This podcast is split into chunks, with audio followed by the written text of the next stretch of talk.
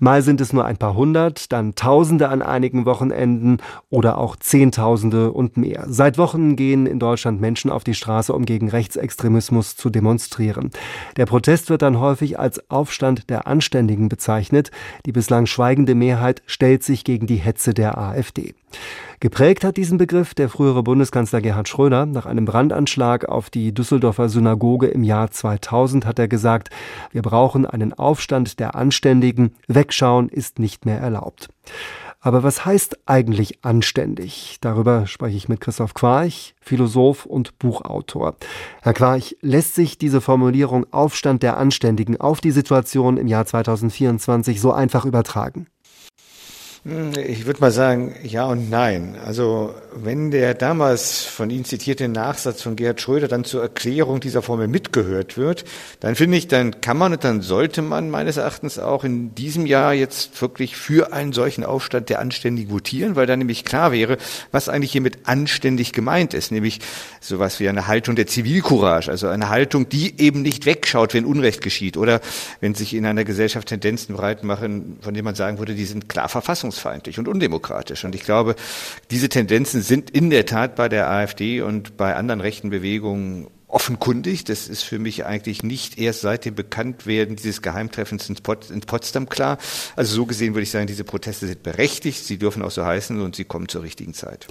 Ich höre da trotzdem eine gewisse Zurückhaltung bei Ihnen heraus, in der aktuellen Situation vom Aufstand der Anständigen zu sprechen. Woher kommt das? Naja, also eben ohne diesen Bezug zu dem Thema Zivilcourage tue ich mich einfach schwer mit diesem Wort anständig. Ja? Was, was bedeutet das? Also genau genommen bedeutet es erstmal gar nichts anderes, als dass man konform geht mit den in einer Gesellschaft gerade in Geltung stehenden moralischen Normen und Werten. Also man könnte auch sagen, anständig sind dann all diejenigen, die sich eben irgendwie so dieser Mehrheitsmeinung anschließen. Und zwar, und das ist jetzt der springende Punkt, ungeachtet dessen, was diese Mehrheitsmeinung eigentlich sagt. Also Beispiel, ja. In Russland vermute ich mal, würden sich die Unterstützer von Putins Angriffskrieg wahrscheinlich auch als die Anständigen bezeichnen. Und eben deswegen wäre mir einfach eine qualitative Aussage am Ende des Tages dann doch lieber. Also sagen wir mal jetzt sowas wie eben der Aufstand der Demokraten. Also ich finde das jetzt ehrlich gesagt ein bisschen spitzfindig. Im Prinzip ist doch bei uns hier klar, äh, was gemeint ist, eben dass genau das gemeint ist, äh, wenn wir in einer Demokratie vom Aufstand der Anständigen sprechen. Ja, ich bin mir da eben nicht ganz sicher. Also wer sich als Demokrat bezeichnet, nicht, der gibt ihm zu verstehen, dass er sich zur Verfassung unseres Landes bekennt. Das ist eindeutig. Ja.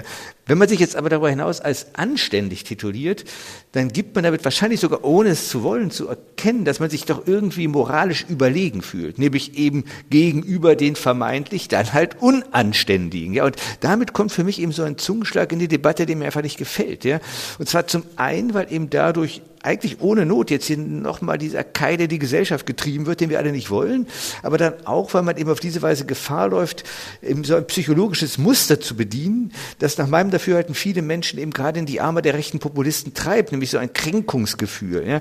Dieses Kränkungsgefühl, das Leute gegen die Mehrheitsgesellschaft aufbringt. Das können jetzt die Kränkung sein, die viele Ostdeutsche so nach der Wiedervereinigung erlitten haben.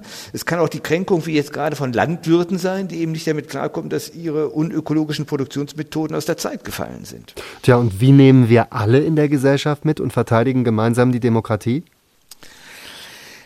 Ich glaube, da stehen wir wirklich vor einer ganz schwierigen Herausforderung, vielleicht sogar vor einem Dilemma. Ich möchte das erklären. Wenn wir jetzt in die Geschichte schauen, ja, dann sehen wir, dass die Nationalsozialisten vor 100 Jahren eben dieses Kränkungsgefühl, von dem ich gerade gesprochen habe, ziemlich geschickt adressiert haben. Und das gab es halt, weil eben nach dem Ersten Weltkrieg damals sich viele Menschen in Deutschland gekränkt fühlten. Und wir haben auch gesehen, dass eben gekränkte Menschen sich gerne denen anschließen, die dann irgendwie so etwas wie Wiedergutmachung in Aussicht stellen. Ja, das Fatale ist jetzt eben, dass es dabei am Ende des Tages völlig egal ist, ob dieses Gefühl der Kränkung zurecht besteht oder eben nicht. Also nochmal jetzt mein Beispiel, nicht, dass eben bei vielen Ostdeutschen die Wiedervereinigung so ein Kränkungsgefühl erweckt hat.